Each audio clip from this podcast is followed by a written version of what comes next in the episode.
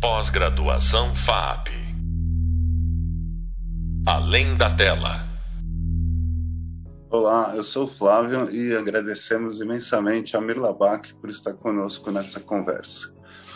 Nesse podcast, destacamos a importância do festival É Tudo Verdade, It's All True, como a principal expressão e podemos dizer também motivador da vitalidade documentarista brasileira nas últimas décadas. Iniciativa pioneira desde sua primeira edição, apresentou um crescimento contínuo no número de inscritos, extensão de sua programação e atividades paralelas. Amir, bom, olá, é, muito obrigado pela presença. É, eu queria começar, talvez você falando um pouquinho das origens do festival. Ele, ele surge no início da, da retomada, mas naquele momento a gente ainda nem saberia que haveria retomada, né? E vocês começaram com 43 inscritos e 19 selecionados. No teu livro, 10 anos depois, você já fala de 160, 360 inscrições. Então, esse crescimento nos, nesses dez primeiros anos já foi exponencial. O que também a gente não poderia imaginar é que continuaria crescendo exponencialmente, tanto o festival como, como esse, essas novas vertentes documentaristas. Então, eu queria que você contasse um pouquinho desse teu início, como, como surgiu a ideia, como você começou, e depois a gente vai, vai seguindo nossa conversa. Flávio, obrigado pelo convite. Prazer estar falando aqui com vocês sobre documentário, sobre Tudo Verdade. O festival surgiu, a ideia do festival surgiu em 1994, a ideia dele, uh, e ele é fruto de várias coisas. Uh, eu, como crítico de cinema, estava uh, desde o final dos anos 80 correndo festivais brasileiros e internacionais uh, e percebendo que havia uma, um, um, novo vigor na produção do documentário e que estava mudando um pouco o formato do documentário no mundo, que cada vez mais longas metragens documentais estavam acontecendo e que esses documentários uh, internacionais, em sua maioria, raramente estão chegando ao Brasil. Né? Uh, isso é uma experiência como crítico de cinema. Em segundo lugar, eu sempre fui um grande cinéfilo e sempre gostei demais de documentário. Eu nunca fiz grande diferenciação entre documentário, ficção, animação.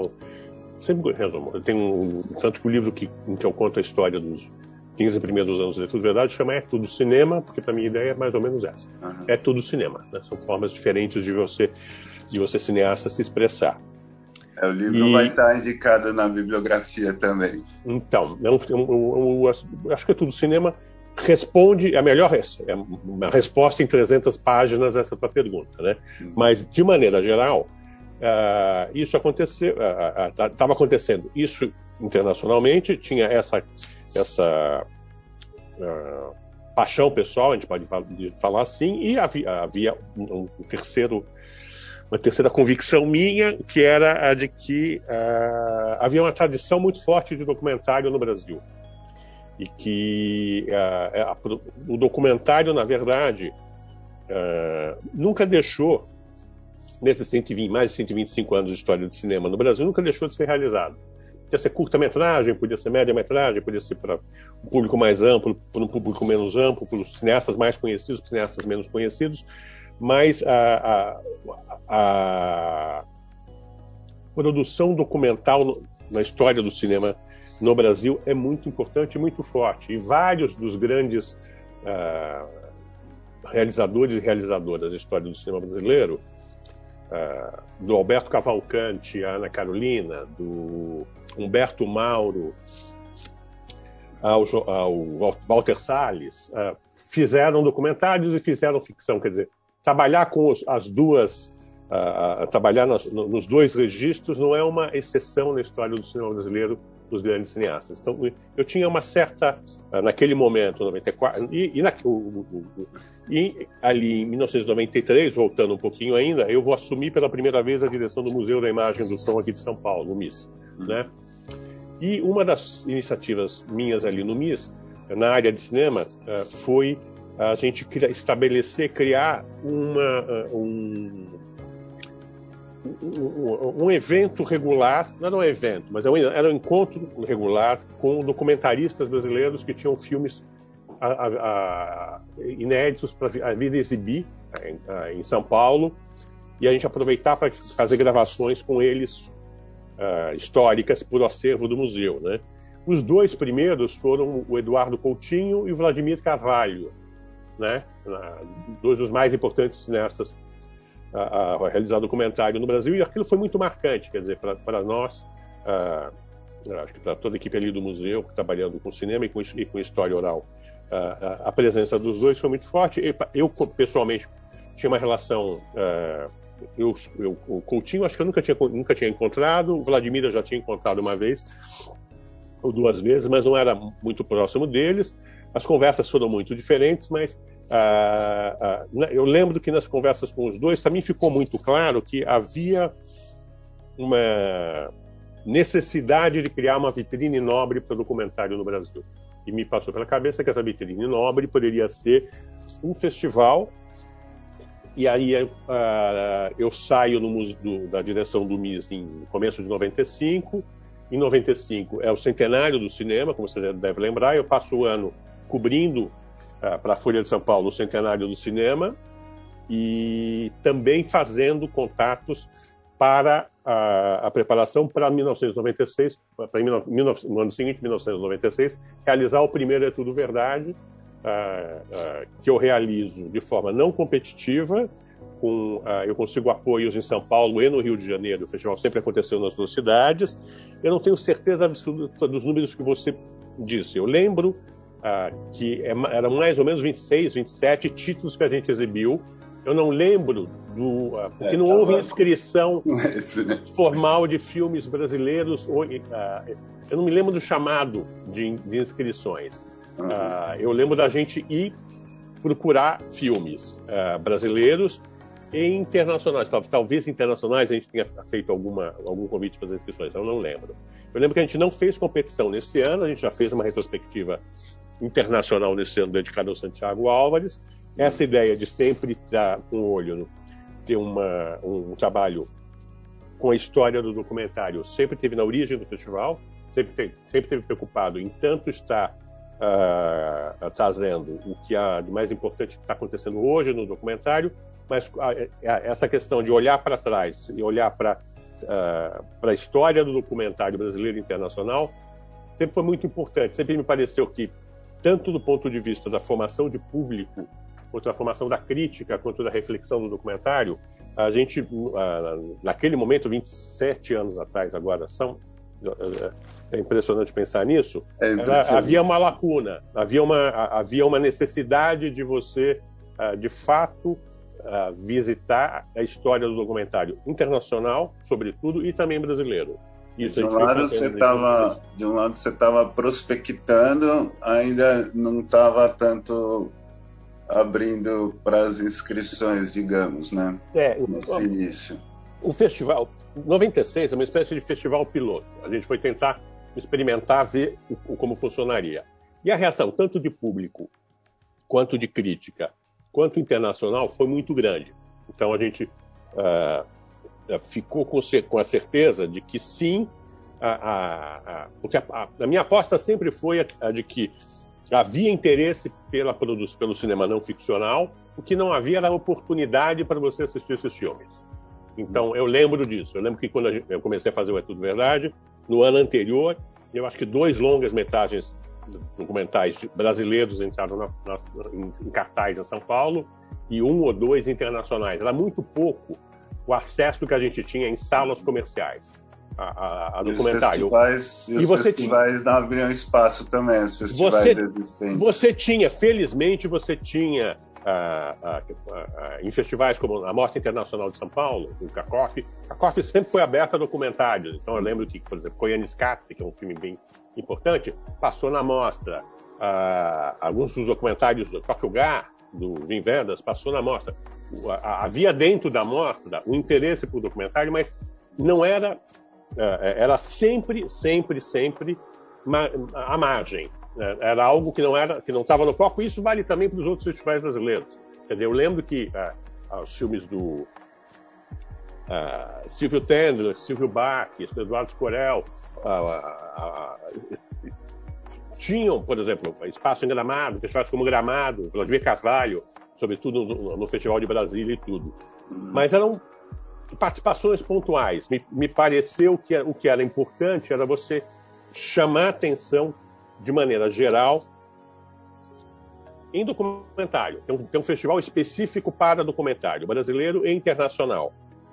E uh, em, 90, em, 1996 isso provou que, que uh, uh, a experiência piloto que deu certo. A gente não fez uma competição, nós somos duas das convidadas internacionais daquele ano, que é a Ali Derks, fundadora, cofundadora e diretora durante 30 anos do IDFA, que é o mais importante festival de documentários do mundo e a cineasta russa Marina Goldovskaya, que infelizmente acabou de falecer, é uma das grandes diretoras russas do pós-guerra. Ambas me honraram estando aqui no primeiro festival e ambas eu lembro que num balanço que a gente fez quando acabou o É Tudo Verdade, falaram, Amir, faz uma competição, faz uma competição internacional uh, no, no, próximo ano. Uh, vai ser é importante para a imagem, uh, para firmar o festival no calendário que tenha uma que tem, existe uma premiação. Isso é uma coisa que chama a atenção das pessoas. Hum. Uh, e, e aí, assim eu fiz. Assim, eu criei uma competição pro, em 97, para competição, uma competição brasileira e uma competição internacional. Né? Desde então. E logo depois, no início, a gente tinha curtas e longas conjuntamente. Acho que uns 5 ou 6 anos depois, a gente decidiu que não. E já havia um, um, um, uma produção, tanto brasileira quanto internacional, que estava chegando, é tudo verdade, mais do que suficiente para a gente ter uma, uma, uma disputa de curtas-metragens independente, né? Então a gente tem uma de curta brasileira e uma de curta internacional, e uma de longa brasileira e uma de longa internacional. É isso. Fazendo curta, uma longa história, o começo foi esse. Ah. Né? E foi importante ter, claro, é, é, apoios. É, eu lembro que no, naquele primeiro ano a gente teve era o SESC de São Paulo, o Centro Cultural Banco do Brasil em, no Rio de Janeiro, porque não, ele não existia ainda em São Paulo, a Secretaria do Audiovisual uh, do, do, então Ministério da Cultura, Secretaria de Estado da Cultura de São Paulo, eu acho que sim, e Secretaria Municipal da Cultura de São Paulo, uh, sim. Uh, essas instituições, esses parceiros, que até hoje vários deles estão com É Tudo Verdade, nos ajudaram a estabelecer o festival, porque eles também tinham a mesma preocupação que a gente, que era de ampliar o espaço uh, para a produção não ficcional aqui uh, no Brasil. E aí o festival foi aumentando em salas de exibição, em duração e absurdamente em número de filmes. Aconteceu foi o seguinte, não é tudo verdade? não surge sozinho. Não é tudo verdade.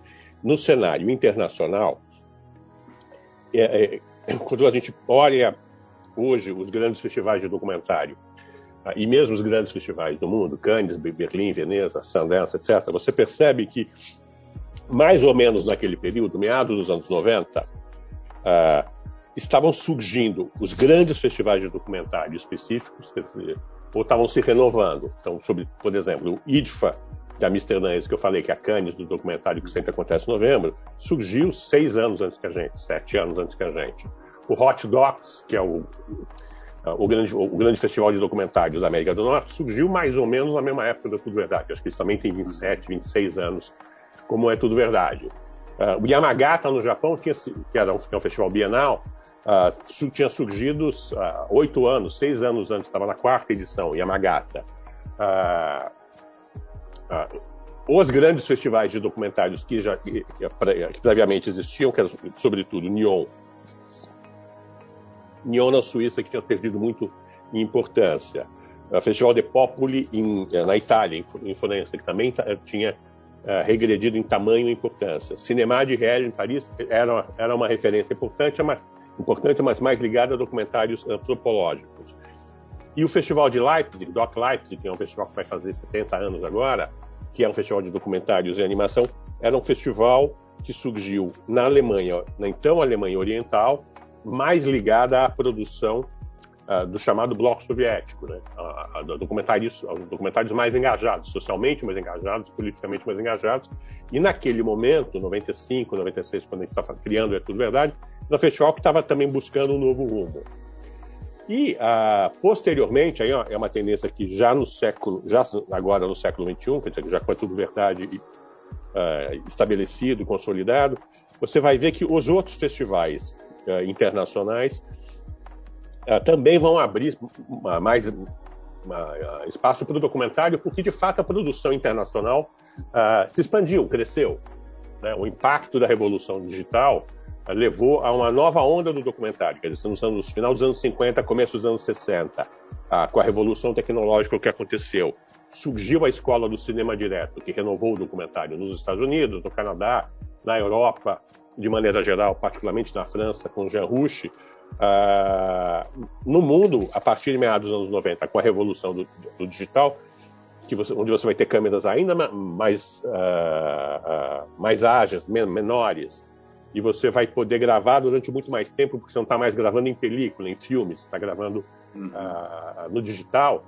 isso tem uma, uma, um impacto muito forte na produção de documentário. Isso não muda esteticamente o documentário, quanto muda mercadologicamente o documentário. Você tem uma produção muito maior de documentário, uh, você vai ter uma, uh, uma, um aumento tanto na produção quanto na distribuição, um, e simultaneamente, você quase simultaneamente, é bom lembrar, a gente vai começar a ter o, o, o vai surgir a internet, logo vai surgir no começo do século XXI, vão surgir os, os, os, streamings e não só os TVs, as TVs por assinatura e televisões, sobretudo TVs por assinatura no mundo, vão estar coproduzindo e exibindo documentários, como o streaming vai surgir como, no, como um novo player, né? A gente tem um novo modelo de fomento e também outros protagonistas, realizadores, né? Uhum. E eu lembro do, tava lembrando do Coutinho falando que porque ele usava vídeo, uma das que ele foi um dos primeiros, aí falava, é, porque eu gravo longos depoimentos, não vou ficar trocando bobina a cada 10 minutos, né? Ele respondeu bem diretamente, né? Uhum. É, eu tenho uma, uma questão, Amir, que assim, é, é uma coisa que poucos falam, mas é que eu, que eu comentei com você, mas os catálogos do, do It's All True são incríveis, né? eles não são só para colocar a programação, eles têm um, um, um conceito de curadoria e um, um, projeto de arte também, né? E eu queria que você falasse um pouquinho disso, como é que você, sua equipe é, é, pensaram e eu vejo que tem um carinho muito especial pelos catálogos, né? Não, obrigado, obrigado, João. Eu tenho, eu tenho muito orgulho uh, dos catálogos. Uh, uh, um, porque eu sempre achei que eu, como até espectador de cinema, catálogo é, uma, é um documento muito importante. É importante no momento em que você está participando daquele evento, quanto como memória daquele evento, né? Eu como ex-diretor de um museu, você deve imaginar minha preocupação, eu, a preocupação que eu tenho com o registro da memória dos eventos culturais, né, sobretudo aqui, uh, daqui no Brasil. E catálogo, catálogo impresso, é, é, é algo, é um objeto que me que, é um objeto que eu que eu venero. Na verdade, eu venero. Eu acho algo muito muito importante e que eu acho que tem que ir um pouco além do serviço a, ideia do serviço de que basta você ter qual é o filme, uma linha de sinopse e uh, eu acho que o catálogo uh, ajuda a exprimir o que é aquele evento que você está fazendo. Né? Então, a gente, nós demoramos uns dois ou três anos ali para acertar qual era a ideia, qual era o conceito da capa, né? Mas logo surgiu o conceito de que a capa do, do catálogo é uh, o trabalho de um, um, um fotodocumentarista brasileiro, principalmente brasileiro ou internacional, raramente. Por exemplo, quando a gente publicou uma foto do Johan van der Koinken, ou quando a gente publicou uma foto feita pelo Krzysztof Kieslowski. Uh, uh, mas aí também são eles trabalhando como fotógrafos, são documentaristas ah. trabalhando como fotógrafos. E isso, de maneira geral, a gente trabalha com fotos uh, realizadas por fotógrafos uh, fotógrafos do real, digamos assim. Uh, uh, aqui no Brasil, que a gente acha importante chamar a atenção da obra deles. Quer dizer, nos último, no último ano, por exemplo, a gente fez, ah, ah, nos últimos dois anos, ano passado, uma homenagem a Morim Bisiliat. Nesse ano, a gente fez uma homenagem ao Luiz Carlos Barreto, que também tem uma obra, não tem uma obra como produtor muito importante, mas que é muito é, é, é, algo subestimado como um nome essencial do, da, do chamado fotodocumentarismo brasileiro. Né? Ele, aquele período dele no Cruzeiro, nos anos 50, uh, até o comecinho dos anos 60, ajudou a, de fato, revolucionar a fotografia no Brasil. E ele, ao lado de Ribalot, Jean Manzon, José Medeiros e tantos outros, tem um trabalho fotográfico inacreditável. O Barreto, logo depois, virou um grande produtor de cinema, e essa faceta fotográfica dele foi um pouco esquecida. A gente achou importante, não é tudo verdade, lembrar isso. Mas a ideia do catálogo é isso, é algo que vai além do evento em si e que nos ajude a, um, nos ajude a, durante o festival, compreender melhor do que a gente está fazendo. Por isso tem alguns textos um pouco mais longos, a gente procura apresentar, contextualizar tudo que a gente está ali apresentando, tudo ali que a gente está fazendo, e como objeto ser um objeto uh, ser um objeto nobre, entendeu? Então, acho que a ideia é, é, que, é, que, seja um objeto tão nobre quanto a gente acha que são os filmes que a gente está exibindo. Eu agradeço e eu guardo os meus catálogos com muito cuidado. É, Amir, é, infelizmente o tempo acabou, mas acho que como uma introdução, uma, uma provocação para para as pessoas irem pesquisar e também vou, vou indicar e indicar os livros e, e, sites e o próprio site do festival para que, que eles porque enfim para acompanhar os próximos parabéns por esse último para acompanhar os próximos e também quem quiser pesquisar documentário brasileiro tem todo o, o acervo dos filmes exibidos né muito obrigado, Flávio. Convido todos Obrigado, amigo. Foi um prazer e uma honra. Um abraço. Pós-graduação FAP. Além da tela.